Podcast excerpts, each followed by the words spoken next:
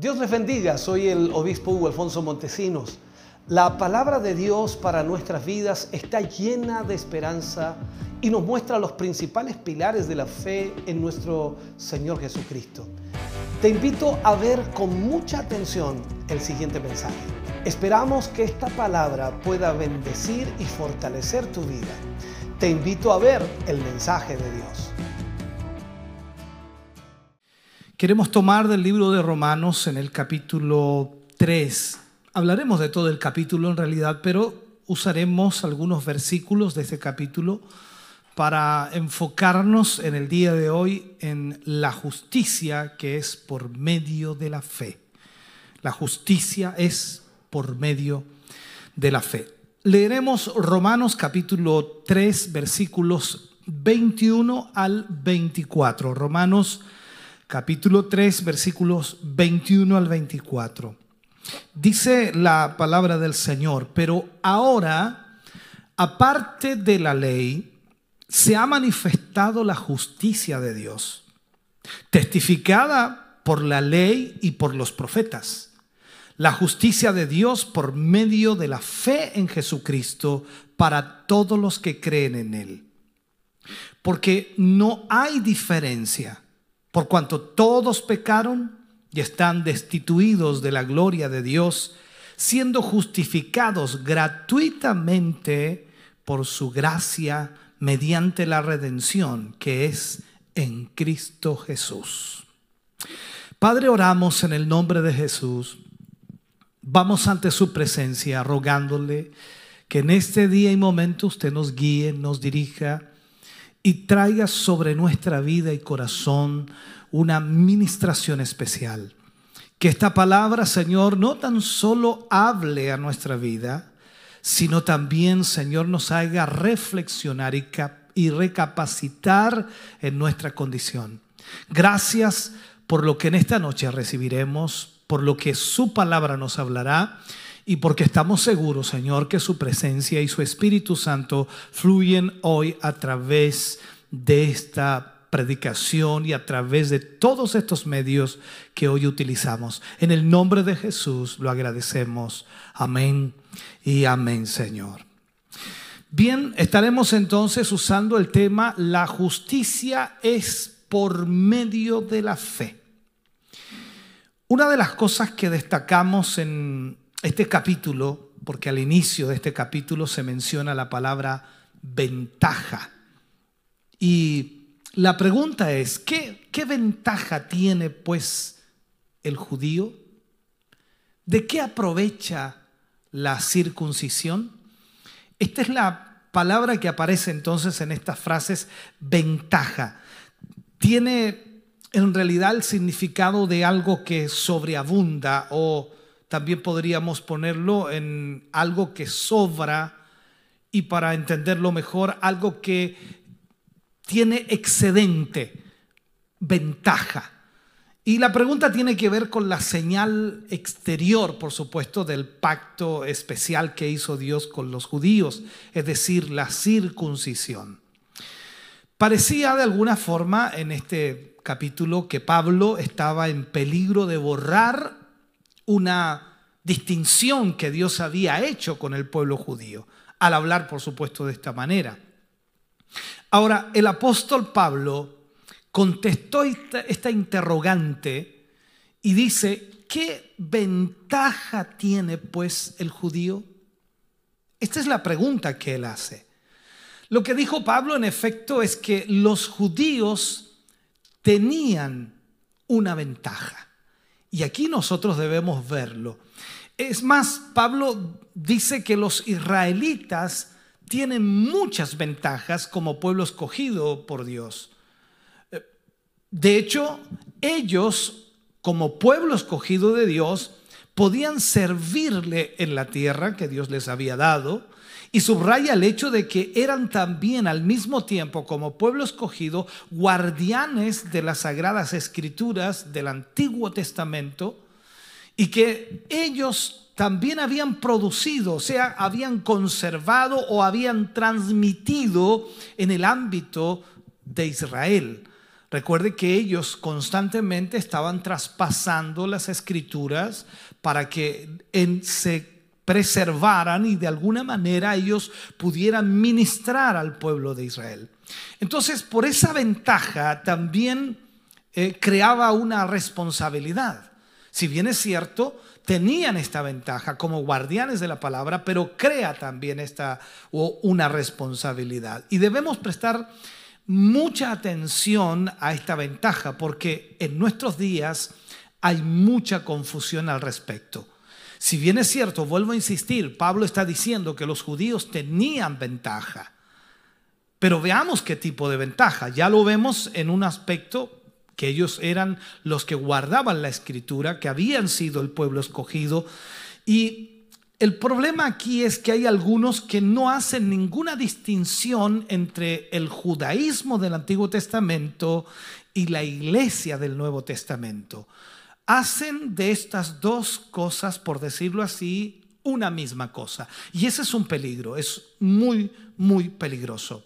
Pablo estaba aclarando aquí que Dios no solo dio a Israel profetas, quienes se encargaban de comunicar la palabra de Dios, quienes se encargaban de ministrar la palabra de Dios, sino que también que en la palabra de Dios había algo especial para ellos y que Dios no había concluido aún con la nación de Israel. O sea, Israel no, no, no había sido desechado, ni mucho menos eh, Dios se había olvidado de Israel, sino que aún Dios no terminaba con Israel. La respuesta a, la siguiente pregunta que hace Pablo es muy clave. La pregunta podríamos enfocarla de esta manera. ¿Tiene Dios un futuro para Israel? Esa es una buena pregunta. Es que si Dios no tiene un futuro para Israel, entonces Él tampoco tiene un propósito para usted y para mí. Esto tenemos que entenderlo. Porque todas las promesas de Dios se basan en la misma palabra. Por lo tanto, aquí es donde nosotros debemos entender, la palabra fue entregada a su pueblo, a Israel. Y nosotros somos parte de ese pueblo, injertado en ese pueblo, y nosotros vivimos bajo la misma palabra. Entonces, si decimos que Dios no tiene ningún futuro para Israel, tampoco lo tiene para nosotros. Si la ventaja del judío, y lo llamo así, no alcanzó el objetivo buscado, no quiere decir entonces que la fidelidad de Dios hacia su pueblo haya sido anulada. O sea, me refiero a que si de alguna manera Israel no alcanzó a cubrir el propósito de Dios o la voluntad de Dios perfecta, eso no significa que la fidelidad de Dios para su pueblo haya sido anulada, en el sentido de que Dios se olvide de su pueblo porque no alcanzó a hacer aquello. Esto podríamos aclararlo mejor. Al fracasar los judíos, entonces, ¿no querría ello decir que Dios había fracasado? No, para nada. Por eso es que debemos estudiar y tener mucho cuidado cuando leemos. La, promesa de Dios de enviar un redentor para Israel no fue derrotada por el obstinado rechazo y la desobediencia de los judíos. Recuerden ustedes que Jesús dijo a los suyos vino y los suyos no le recibieron. Ellos lo rechazaron como el Mesías, lo rechazaron como el Salvador, lo rechazaron, pero no significa que en esa instancia entonces la promesa de Dios se haya invalidado. Todas las promesas en cuanto al futuro de la nación de Israel serán cumplidas para la gloria de Dios y a pesar de su incredulidad, Dios sigue tratando y trabajando con Israel. Miremos esto. Pablo habla en Romanos capítulo 3, versículo 5, y adentrándonos un poquito más en algo, habla de la justicia de Dios. Y dice, y si nuestra justicia hace resaltar, o perdón, si nuestra injusticia hace resaltar la justicia de Dios, ¿qué diremos? ¿Será injusto Dios que da castigo Hablo como hombre, dice Pablo aquí en este versículo. Ahora, Mirando este versículo y analizándolo un poco en forma rápida, podríamos decir muchas cosas, pero debemos profundizar. Pero el problema es que alguien podría argumentar con bastante sutileza que si la maldad de la nación de Israel o la maldad del ser humano simplemente revela la maravillosa e infinita fidelidad de Dios, porque Dios sigue siendo fiel, entonces Dios sería injusto al juzgar aquello que le trae gloria a sí mismo. Ojalá pueda entender lo que acabo de decir. Estoy diciendo de que alguien al leer este versículo, vuelvo a leerlo, y si nuestra injusticia, póngase en este lugar, si nuestra injusticia hace resaltar la justicia de Dios, en otras palabras, Dios se glorifica a través de nuestra injusticia, ¿qué diremos? ¿Será injusto Dios que da castigo? Hablo como hombre, dice Pablo. Entonces, por eso trato de explicar esto en el sentido literal. ¿Dios es injusto al juzgar aquello que le trae gloria a sí mismo? Esta fue la crítica más severa que Pablo enfrentó al predicar el Evangelio de la gracia de Dios. Cuando Pablo predicó el Evangelio de la gracia de Dios, muchos se opusieron inmediatamente a esto, pero Pablo lo explicó. Ahora, Miremos esto, si Dios utiliza el pecado para recibir gloria para Él mismo, entonces no debería castigar el pecado. Ese es el pensamiento acelerado y rápido de muchos. Esto, por supuesto, fue usado como una excusa para pecar. Recuerde que también Pablo por allí dice, eh, abundaremos en el pecado para que la gracia abunde. De ninguna manera, dice Pablo. Esto, por supuesto, fue usado, como dije, como una excusa para pecar. Y veremos este asunto más adelante en Romanos capítulo 6, versículo 1, cuando hablemos directamente de esto y lo traeremos allí a colación para profundizar en ello. Ahora, en el idioma griego, Pablo formula la pregunta de tal manera que requería una respuesta negativa. Dios no es injusto. Pablo dijo que hablaba como un hombre al hablar de esa manera. Ahora, ello no significa que él no estaba escribiendo este pasaje bajo la inspiración del Espíritu Santo, bajo la inspiración divina, sino más bien que él estaba pensando esta pregunta desde el limitado punto de vista humano, o sea, él simplemente se puso en el lugar del ser humano y hace la pregunta. Por eso dice, como humano hablo. Esto resalta entonces que el mundo no salvado eh, del tiempo de Pablo, cuando él hace esta pregunta, entendió que él estaba predicando la salvación por la gracia de Dios. Pablo entonces iba a concluir esta sección que trata sobre el pecado, colocando a la humanidad ante el juez de toda la tierra, ante el juez de toda la tierra. Los culpables aquí son judíos cuando Pablo habló. Y lógicamente Pablo lo extiende y lo amplía y dice, no tan solo judíos. Habla de hombres, mujeres, ricos, pobres, indiferentemente de quienes fuesen. Está hablando en realidad de todo ser humano. Entonces podemos agregar que los culpables son judíos, no judíos, hombres, mujeres, ricos, pobres, indiferentes de quienes fuesen. En realidad todos estarán frente al juez de toda la tierra. El hecho de pertenecer a la raza humana ya nos coloca ah, bajo el veredicto de la culpabilidad ante Dios. Todo ser humano es culpable. Entonces Pablo comienza a enfocarnos y nos llevaría a, de alguna manera, la clínica, si le podríamos llamar, la clínica de Dios, una clínica espiritual donde el gran médico nos va a examinar, nos va a ver para ver cuál es nuestro problema que tenemos.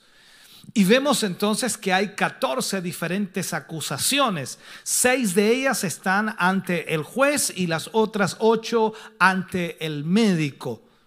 Ya vamos a ver de eso en los próximos capítulos. En realidad, estamos espiritualmente enfermos y cerca de la muerte. Como Pablo diría a los efesios, estábamos muertos a causa de nuestras maldades y pecados, a causa de nuestros delitos y pecados, como dice el texto. Esa era nuestra condición.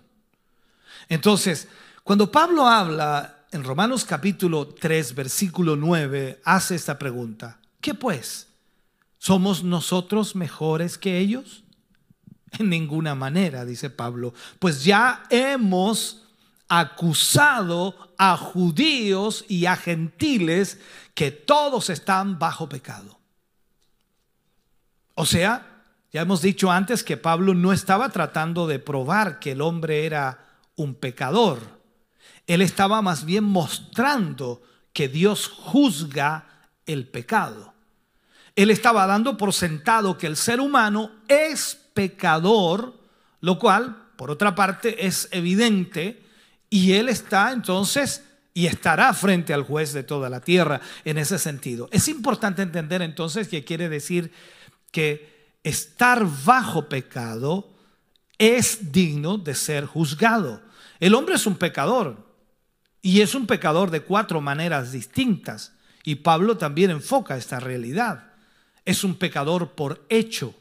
Nuestros hechos muestran nuestro pecado. Lo es también por naturaleza, porque el pecar no lo convierte en un pecador, sino que pecamos porque somos pecadores. Por eso somos pecadores por naturaleza. El hombre es pecador por su imputación. Y eso lo veremos más adelante en el estudio de esta epístola de Romanos, que Pablo habla bastante de esto. Y también el estado del hombre es bajo pecado. O sea, todos, toda la familia humana, estamos bajo ese estado. Pero Dios está dispuesto a levantar de su postración a aquellos que por la fe crean en la eficacia de Cristo en la cruz. Es por eso tan importante que cuando vemos la palabra de Dios y la estudiamos, necesitamos ser muy cuidadosos en la lectura, muy cuidadosos en qué es lo que nos dice la palabra de Dios. Como está escrito, dijo Pablo, no hay justo ni quien busque a Dios. Romanos capítulo 3, versículo 10 y 12 dice, como está escrito, no hay justo ni aún uno, no hay quien entienda, no hay quien busque a Dios. Todos se desviaron a una, hicieron, se hicieron inútiles. No hay quien haga lo bueno, no hay ni siquiera uno. Uno siempre se pregunta aquí, ¿de quién estará hablando Pablo? Y saltaría, Juan decía, ¿seré yo, Señor? Es una realidad que no podemos evitar. Pablo está hablando de todos nosotros aquí. Ahora veremos aquí que no hay nadie que haga el bien. Por naturaleza nadie busca hacer el bien. Y eso es una gran verdad. Como cristianos, como creyentes, nos cuesta hacer el bien. Luchamos en contra de nuestra naturaleza para hacer el bien. Ahora, ¿Qué quiere decir de alguna manera ser justo? Porque lo contrario a la maldad vendría a ser justo, o sea, ser justo en este sentido. ¿Qué significa entonces ser justo? ¿Será estar bien? Porque hay personas que dicen, no, me siento bien, entonces es justo. No, creo que no. Porque tendríamos que hacerle la pregunta, ¿estar bien con quién? Yo sé que usted está bien con algunas personas, pero está mal con otras. Entonces tenemos que estar en realidad, cuando hablamos de justicia, tenemos que estar en una buena relación con Dios, viviendo conforme a la voluntad de Dios. Si usted va a estar bien con Dios, debe tener en cuenta que hay una, marcada diferencia entre esto y estar bien con las personas. Estar, bien con Dios es algo que debemos tener constantemente. Y eso nos dará también estar bien con las personas. Por eso cuando usted está mal con alguien es porque no está bien con Dios. Si usted quiere estar en una buena relación con Dios, debe hacerlo según las normas de Él, no de acuerdo a sus normas. Hay gente que me dice a mí, yo voy a tal iglesia porque me siento bien. Yo voy en ciertos cultos porque ahí me siento bien. No estamos hablando de estar bien, estamos hablando de tener una relación con Dios. Ahora, Dios no está obligando a nadie a aceptar la salvación. Dios no presiona ni obliga a nadie a aceptar la salvación. Usted no tiene que ser salvo si no quiere. Usted puede rechazar la salvación. No está obligado a aceptar la salvación.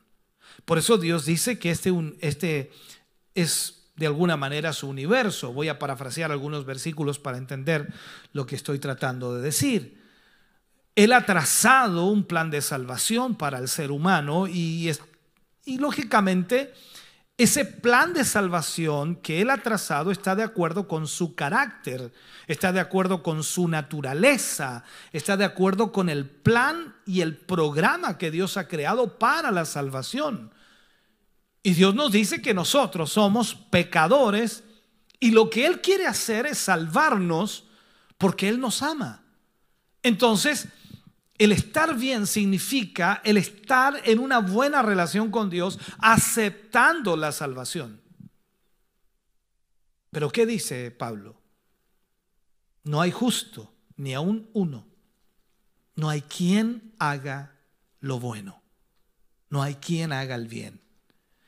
Entonces, según las normas de Dios, según sus métodos, Pablo dice que no hay ni siquiera uno justo. Las consecuencias que, saca el apóstol se llaman, se llaman en realidad en la teología la depravación total del hombre caído.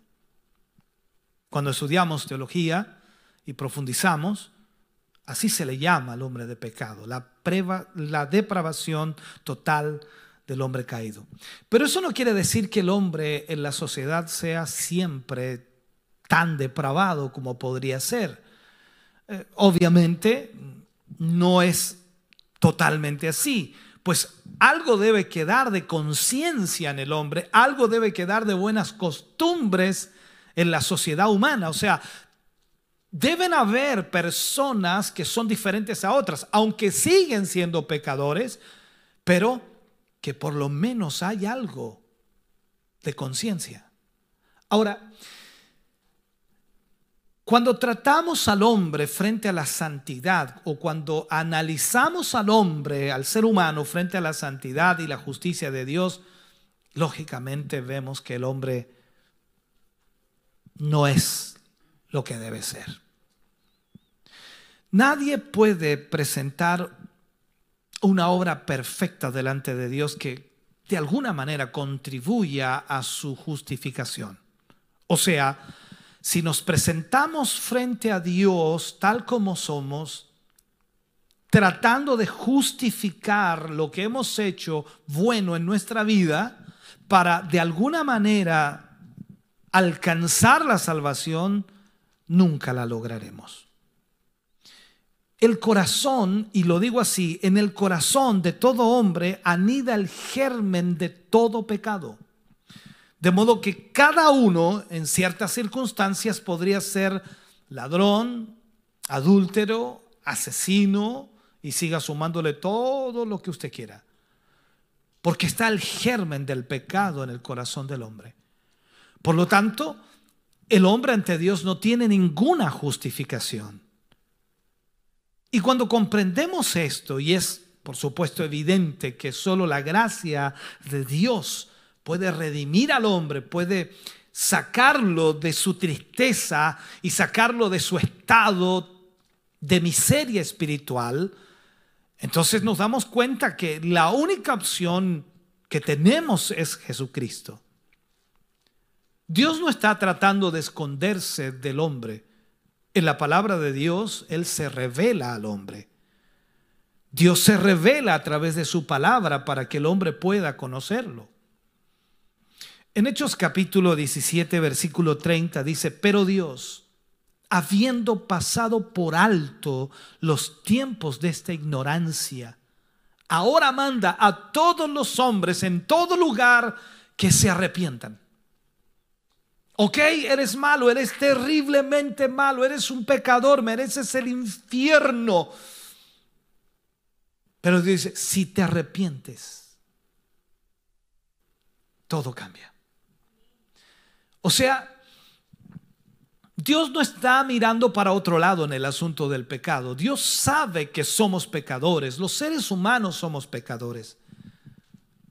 Y Él está en un lugar claro y visible, diciéndole al hombre que es un pecador y ofreciéndole la salvación. O sea, Él manda que todo hombre se arrepienta para que pueda ser salvo. Entonces, su salvación se ve con total claridad cuando comprendemos quiénes somos. El ofrecimiento de Dios es extraordinario. Y esto es lo que, por supuesto, Pablo trata de explicar. Esto es lo que aquí se dice en la escritura.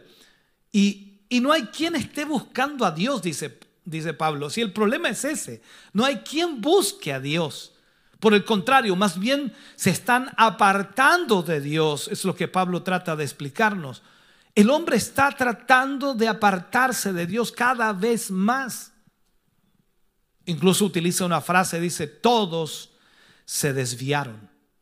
O sea, dejaron el camino que sabían que era correcto. Dejaron la dirección la cual llevaban que sabían que era correcto.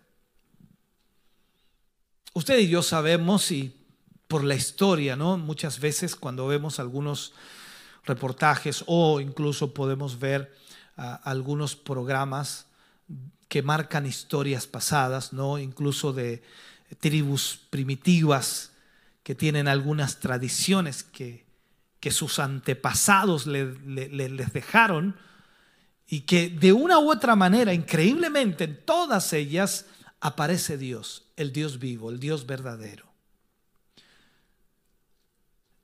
Y ellos, con su tradición, saben que no están haciendo lo que debieran hacer. Más aún diríamos de esta manera, que no, no lo van a hacer aunque saben de qué se trata. Porque el, pecado está en su corazón. Es por eso que nosotros nos desviamos con tal facilidad del camino de Dios. Es por eso que nos alejamos con tal rapidez. ¿Sabe usted que nos cuesta más acercarnos a Dios que alejarnos de Él? Como siempre digo y coloco un ejemplo, ¿a quién le cuesta pecar? No me imagino a un ser humano, dice, no he podido pecar hoy día. No me imagino una persona, un ser humano, dice, no he podido pecar hoy día, no he podido mentir, he tratado de mentir y no he podido, he tratado de desear cosas y no he podido, no he podido, es una lucha tremenda. No, nadie puede decir eso. Nacen solo, brota solo. Nos cuesta vivir para Dios. Y es por eso que nos desviamos con tanta facilidad. Así como toda la humanidad se desvía cada vez más de Dios, se aleja cada vez más de Dios. Por eso entonces vemos cómo está la sociedad de hoy. El hombre, el hombre caído se desvió de una norma ya conocida, tal como lo vemos en el libro de Romanos, capítulo 1, versículo 18 al 21, cuando habla de toda esa degeneración que, que el ser humano tiene lo que afectó tanto su entendimiento como sus deseos, sus pasiones, pues no buscó a Dios ni le glorificó como a Dios. Entonces la vida humana que podría abundar para la gloria de Dios, la vida humana que podría glorificar a Dios a través de ella, y podría estar haciendo el bien al prójimo y, la, y al mismo tiempo la bendición para esta tierra, se hace inútil o sin provecho. La bondad en el hombre solo puede ser reflejada de la naturaleza divina. Si alguna bondad hay en el ser humano es porque Dios está allí. El fruto del Espíritu Santo. Pero la obra de la carne lamentablemente solo puede producir iniquidad, enemistad, odio, rencillas, celos, amargura. ¡Wow! Terrible. Entonces aquí es donde nosotros tratamos de ver, dice, ¿qué pasa con el temor de Dios? Porque el temor de Dios es la reverencia que comprende que Dios es el creador a quien por supuesto nos debemos. Porque Dios es el principio de la sabiduría o el temor a Dios es el principio de la sabiduría según Proverbios 1.7. Si usted teme a Dios, entonces está en el principio de la sabiduría.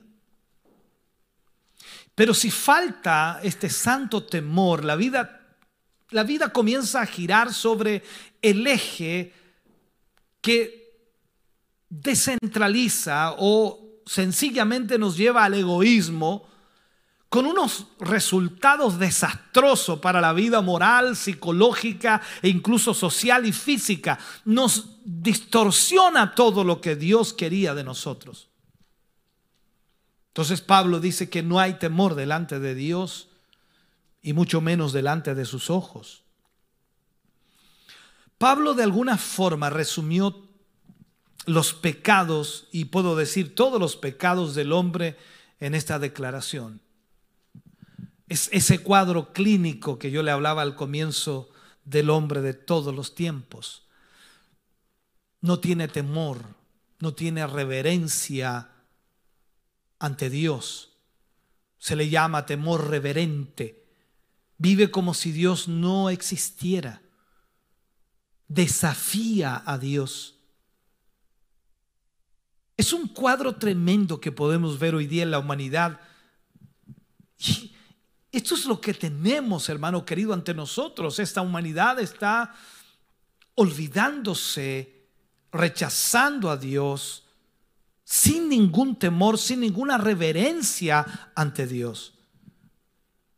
Entonces llegamos ahora a lo que Pablo declara en este momento sobre el tema del pecado y es como que dentro de este capítulo es la última declaración acerca del pecado. Todavía existen aquellos que, dicen, tenemos la ley y vamos a guardar la ley, nosotros la obedeceremos. Y Pablo dice en Romanos capítulo 3, versículo 19, pero sabemos que todo lo que la ley dice, lo dice a los que están bajo la ley, para que toda boca se cierre y todo el mundo quede bajo el juicio de Dios. ¿Cómo interpretamos esto? Primero, entender que el ser humano no puede alcanzar la justicia por medio de la ley de Moisés. Es imposible. Es como si la humanidad eh, con desesperación se aferrara a la ley como un salvavidas cuando está, está ahogándose, ¿no? Pero la ley no lo va a mantener a flote. En realidad la ley hará lo contrario, totalmente lo contrario. El aferrarse a la ley, habló de la ley de Moisés, y escuche bien hermano querido, sería como si alguien saltase de un avión y en vez de lanzarse con un paracaídas se lanzara con un, con un saco de cemento. Verdaderamente en ese caso la ley, le haría caer más rápido a tierra y el golpe sería tremendo, ¿no? La ley condena al ser humano. Y eso es lo que tenemos que entender. La ley condena al ser humano. Es como una condena a muerte espiritual. Es absolutamente imposible para la humanidad, para el ser humano, el poder lograr vivir por la ley. Entonces, ¿Cuál es el propósito de la ley? Y aquí es donde debemos entender lo que Pablo explica. La ley, en vez de proveer salvación al ser humano, sirve para hacernos saber que somos pecadores. Nadie puede vivir por la ley. La ley solamente nos muestra nuestras faltas nuestras o nuestros errores o pecados. Entonces aquí Pablo dice, hay una disponibilidad de la justicia de Dios. Usted puede notar que esta es una justicia aparte de la ley.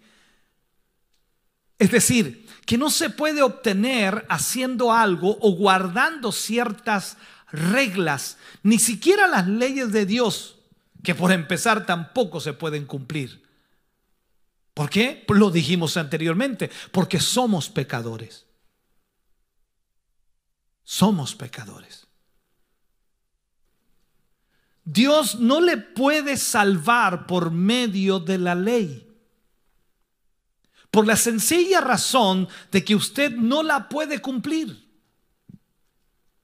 Por lo tanto, Dios no le puede salvar por la ley porque usted, vuelvo a repetirlo, porque usted no la puede cumplir, porque yo no la puedo cumplir. Nunca estaremos a la altura de la ley. Oh, pastor, dice, no, si se puede. No mentirás. Dígame cuántas veces mintió hoy. Pero ¿por qué se pone así?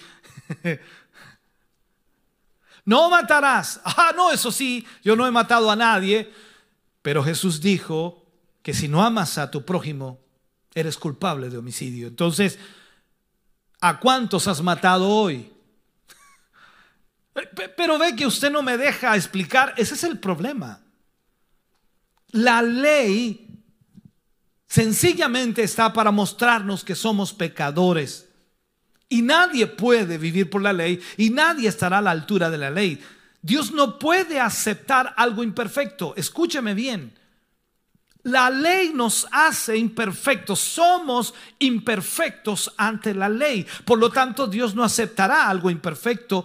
Ni usted ni yo podemos proveer la perfección. Es por eso que Dios no nos, no nos salva por la ley. Hay algunos que piensan, y trataré de explicarlo, que piensan que la gracia de Dios tiene que descender en gran medida para alcanzar a los peores pecadores, pero en menor medida para llegar a los otros que no son tan malos. Recuerde algo. Para Dios, el pecador es pecador. No importa lo que haya hecho. Nosotros tenemos ciertos límites de pecado. Mentir eh, depende, depende porque mintió, depende la gravedad de la mentira, depende la tremenda mentira o la pequeña mentira. Hay mentiras blancas. Las negras son peores. Ese juego que tenemos nosotros los seres humanos es una tontera. Para Dios la mentira es mentira y la mentira es pecado. Y eso es lo que nosotros no logramos entender. Entonces pensamos que la gracia de Dios tiene que venir en una forma sobreabundante sobre aquellos que son pecadores. Eso sí que son malos, eso sí que son malos. Y sobre nosotros que nos consideramos no tan malos, con un poquito de gracia es suficiente. No es así. En realidad es necesario que la gracia de Dios llegue bien hasta el fondo de nuestra vida para que nos alcance en todas las áreas de nuestra vida y también alcance a todas las personas. Voy a decir esto, o uno está absolutamente salvado por Cristo o completamente perdido fuera de Cristo. Esas son las dos opciones. O estamos completamente salvados o estamos completamente perdidos. Todos necesitamos la justicia de Cristo. La justicia de Dios, cuando habla allí por medio de la fe que es en Jesucristo, esa es la justicia de Dios. Y la justicia de Dios es para todos los que creen en Él, los que creen en Jesucristo, porque no hay diferencia. Por cuanto todos, dice, todos pecaron, están destituidos de la gloria de Dios. Entonces, ¿cómo podemos entrar a la gloria de Dios? Solo a través de la fe en nuestro Señor Jesucristo, en el sacrificio que Cristo hizo en la cruz. Voy a enseñarle algo. No es su esperanza en Cristo lo que le salva. Es Cristo el que le salva. No es su alegría o su satisfacción en Cristo lo que le salva. Es Cristo. No es su fe en Cristo lo que le salva, aunque sea el instrumento, escúcheme bien, sino la sangre y los méritos de Cristo lo que lo salvan a usted. Pablo dice en Romanos 3:24, siendo justificados gratuitamente por su gracia mediante la redención que es en Cristo Jesús. Dios no ve en nosotros nada, nada, nada como para hacerle exclamar, qué gente tan buena. Dios no ve nada en nosotros para decir, tengo que hacer algo por ellos porque son tan buenos. No hay nada en nosotros que pueda merecer la gracia de Dios aparte de nuestra gran necesidad, porque somos pecadores e íbamos camino al infierno. Entonces, somos justificados sin causa. No había una causa para justificarnos, no había una razón para justificarnos. Es por eso que es por gracia, por su gracia. Y esto quiere decir que no hay ningún mérito de nuestra parte, absolutamente ninguno.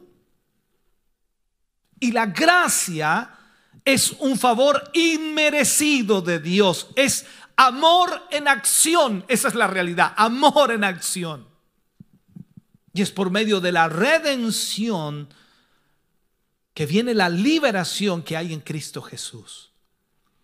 La redención siempre está ligada a la gracia de Dios, siempre, absolutamente.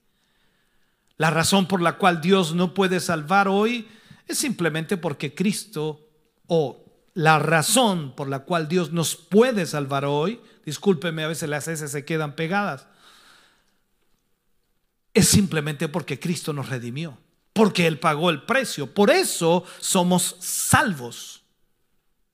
En otras palabras, no somos meramente restaurados a la posición que tenía Adán antes de su caída. No es que Dios nos restaura como al principio, como creó Adán al principio. No, no, no. Sino que ahora somos colocados, hermanos queridos, en Cristo. O sea, mayor que Adán. En Cristo. Más grande que Adán. En Cristo. ¿Me está escuchando? En Cristo. Donde permaneceremos para siempre, por toda la eternidad, como hijos hijos de Dios. Porque aún Adán necesita a Cristo. Todo lo relacionado con la salvación de Dios es grato en su ofrecimiento.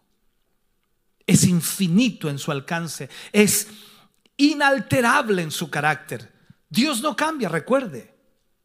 Él no es hombre para mentir, ni hijo de hombre para arrepentirse. O sea, Él cumple lo que dice. Y todo está disponible, pero solo en la persona de Jesucristo. Él es el único que pudo pagar el precio.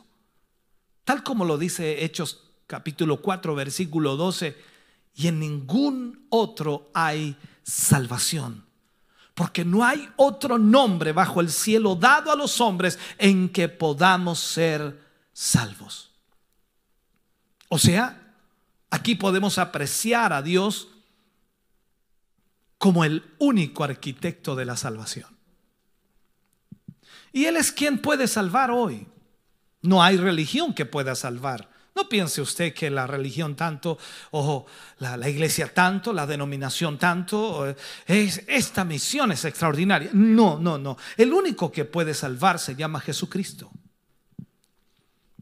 Si nos remontamos dos mil años atrás en la historia, cuando Cristo fue crucificado o fue expuesto como Salvador y estuvo en la cruz del Calvario, antes de eso, usted recordará, y creo que lo va a recordar, el velo del templo o la cortina del templo ocultaba el arca y ocultaba también el propiciatorio, que era el lugar donde se celebraba, por supuesto, el rito de la expiación de los pecados de Israel, el lugar donde Dios otorgaba el perdón. Y recuerden ustedes que el sacerdote solo podía entrar una vez al año allí. Él podía entrar una vez al año más allá de esa cortina. Cuando Cristo murió en la cruz del Calvario, esa cortina específicamente fue rasgada desde arriba abajo. Y Dios ha puesto, hermano querido, ante nosotros a Cristo como el trono del propiciatorio o como el propiciatorio expuesto para todos nosotros. O sea, podemos entrar libremente, tenemos acceso libre al lugar del perdón.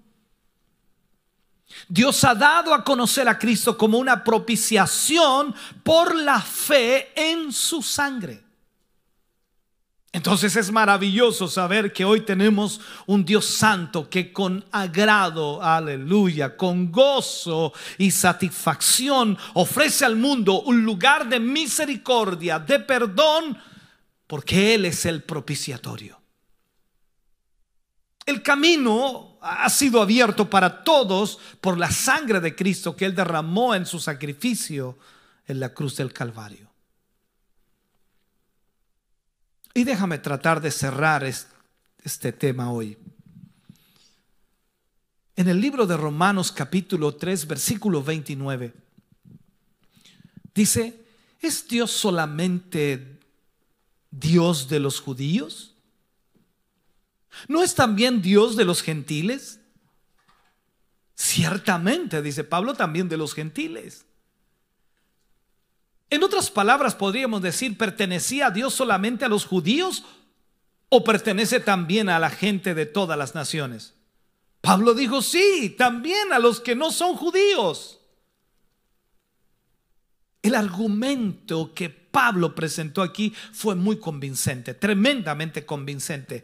Incluso Pablo dijo, si la justificación es por la ley, entonces Dios pertenece a los judíos. Pero si la justificación es por fe, entonces Él es Dios de los judíos y de los que no son judíos. Mira lo que dice Pablo. Veamos la lógica de esta afirmación que Pablo hace. Si los judíos persistían en su posición, entonces deberían haber dos dioses. Uno para los judíos y otro para los no judíos, porque los judíos insistían que era por la ley. Entonces deberían haber dos dioses. Pero el judío no permitiría esto. El judío es monoteísta, o sea, es decir, cree en un solo Dios. Y el mismo Dios le dijo, oye Israel, Jehová, vuestro Dios, Jehová uno es. Pero cuando vamos a Romanos 3:31 dice, luego por la fe invalidamos la ley. Es una pregunta. Luego por la fe invalidamos la ley. En ninguna manera, sino que confirmamos la ley. O sea, antes de pasar al remedio divino de la justificación por la fe, Pablo reitera el principio fundamental. Por obras de la ley, ninguna carne será justificada delante de él. O sea, ninguna persona, me oye, que viva por la ley será justificada ante él. Pues la ley sirve para dar pleno conocimiento del pecado, pero no lleva en sí potencia alguna que capacite al hombre para cumplir lo que manda. Cuando habla aquí de la carne, ninguna carne, dice Pablo, cuando habla de carne, entonces ha de traducirse de distintas maneras, según por supuesto el contexto. Y aquí equivale al hombre en su flaqueza moral, que en ninguna manera puede presentar pruebas que le eximan de la condenación de la santa ley de Dios. Ningún hombre. Ya hemos visto que el concepto de ley se generaliza para abarcar toda la luz externa e interna que Dios ha otorgado al hombre. O sea, de modo que no exista alma, no exista alma consciente que no haya pecado. O sea, que la conciencia del hombre le haga ver que es pecador. Nadie podrá decir que no ha pecado, que no ha fallado. Pablo llega al final de esta parte, quizás una parte preparatoria de su tesis, colocando a todo hombre como reo digno de muerte ante el alto tribunal de Dios. Todo hombre.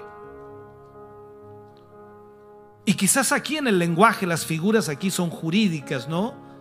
Dios es el juez supremo que promulgó una ley.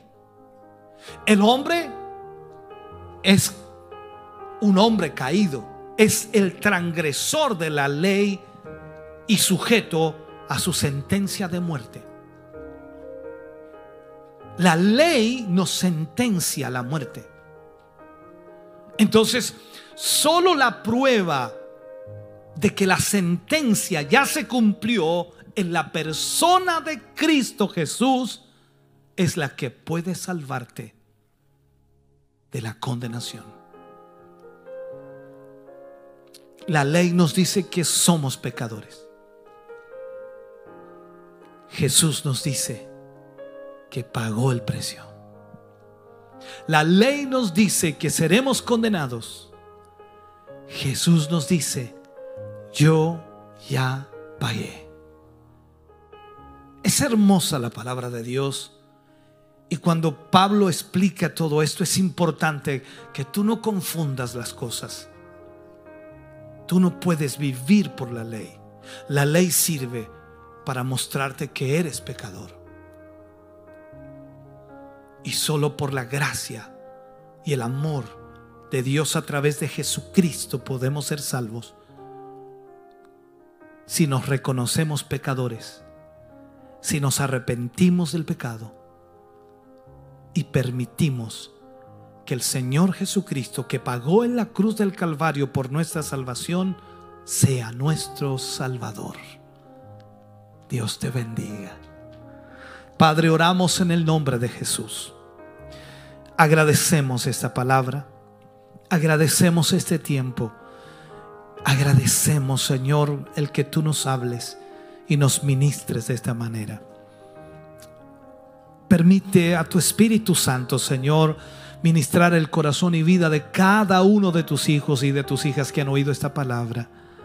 Ministra sus vidas, Señor obra poderosamente. En el nombre de Jesús te damos a ti toda honra y toda gloria, toda alabanza, Señor. Gracias por tu inmenso amor y por tu inmensa misericordia. Agradecemos esta palabra hoy para tu gloria. Amén. Y amén, Señor.